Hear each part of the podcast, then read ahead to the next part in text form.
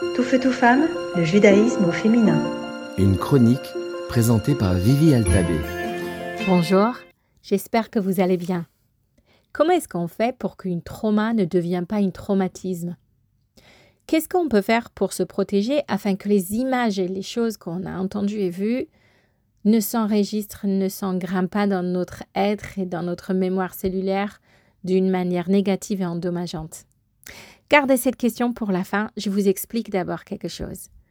Il s'avère que nous sommes ni seulement soudés par l'amour et la fraternité horizontale, mais aussi par le lien indivisible vertical qui descend depuis nos ancêtres jusqu'à aujourd'hui comme une longue chaîne d'humains qui se tient la main, qui fait que je contiens en moi un peu de Abraham et Sarah, de Isaac et Rebecca, de Moïse, d'Aaron, de Myriam, de toutes ces personnes qui étaient ni seulement nos ancêtres, mais qui nous ont tissé et construit l'ADN juif qu'on contient jusqu'à aujourd'hui. Qui fait que j'ai aussi une partie de Sarah en moi. Sarah qui nous a donné cette capacité de vivre dans une dualité constante entre ce qu'on vit réellement sur le terrain et ce qu'on sait être une longue histoire, une frise qui a commencé bien avant le mien et qui continuera longtemps après.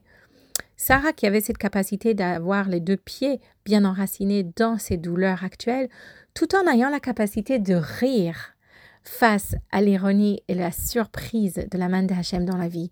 Cette capacité de vivre à l'intérieur tout en restant un peu au-delà, d'être dans le présent, en ayant les yeux tournés solidement sur le futur de son fils et de son peuple.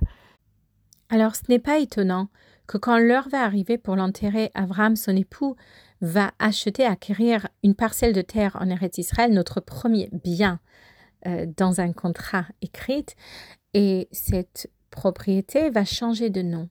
Avant, c'était nommé un champ, et maintenant, ça s'appellera une caverne des doubles. Pourquoi caverne des doubles? Pour cette dualité de vision, de ce que je comprends et je saisis, et tout ce que je ne peux pas comprendre. Sarah était servie des promesses d'un peuple, d'un enfant, d'une terre qui seront la sienne. Et quand ils ont tardé de venir, elle n'a jamais perdu la compréhension que ce que je vois n'est pas toute l'histoire.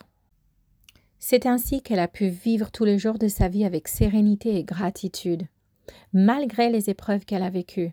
Alors à la question, comment est-ce qu'on peut faire qu'une trauma ne devienne pas un traumatisme? Qu'un choc ne devient pas néfaste sur notre corps et notre esprit sur le long terme? La réponse est, face à ce qu'on voit et on entend, de garder une grande humilité et de dire Je comprends que je ne comprends pas. Je sais que je ne sais pas tout. De faire attention à ne pas juger ce qu'on voit, à ne pas interpréter ce qu'on voit. Parce que les choses sur lesquelles on porte jugement, nous poursuit. Les choses duquel on fuit nous poursuit. Quand on les accueille sans jugement et sans interprétation, avec la grande humilité de dire Je ne vois qu'une partie de l'histoire, je ne le comprends pas. Et cette approche nous permet de passer à travers l'apprentissage vers ce qu'on est censé apprendre. À vous de jouer. Tout feu, tout femme, le judaïsme au féminin.